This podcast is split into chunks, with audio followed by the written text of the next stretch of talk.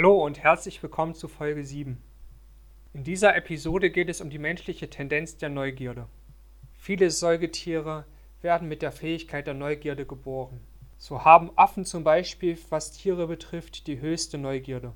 Im Vergleich dazu ist jedoch die menschliche Fähigkeit der Neugierde viel, viel stärker. In modernen Gesellschaften steigert die Neugierde die kulturellen Gegebenheiten der Gesellschaft. Durch Neugierde kommt der Mensch ständig zu neuen Erkenntnissen und erweitert seinen Wissensstand.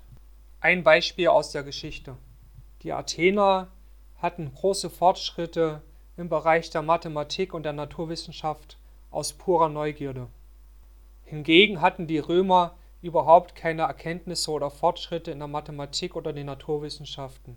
Sie konzentrierten sich stattdessen auf praktische Dinge, wie zum Beispiel Minen, Straßenbau, Aquädukte und so weiter. Neugierde ist eine wichtige Fähigkeit des Menschen. Dadurch schützt sich der Mensch vor negativen Entscheidungen oder kann diese reduzieren. Neugierig zu sein und neues Wissen sich anzueignen, macht zudem sehr viel Spaß. Durch ständiges Lernen und neugierig sein erlangt der Mensch Weisheit. Das war Episode 7, wo ich dir eine kurze Einführung in die menschliche Fähigkeit der Neugierde gegeben habe. Wie sieht es bei dir aus? Bist du noch neugierig? Wie viele Bücher liest du über Themen, die dich einfach interessieren, ohne ein Tier von Grund dahinter zu sehen oder eine bestimmte Intention wie einen Lehrplan zu verfolgen? Das war Episode 7.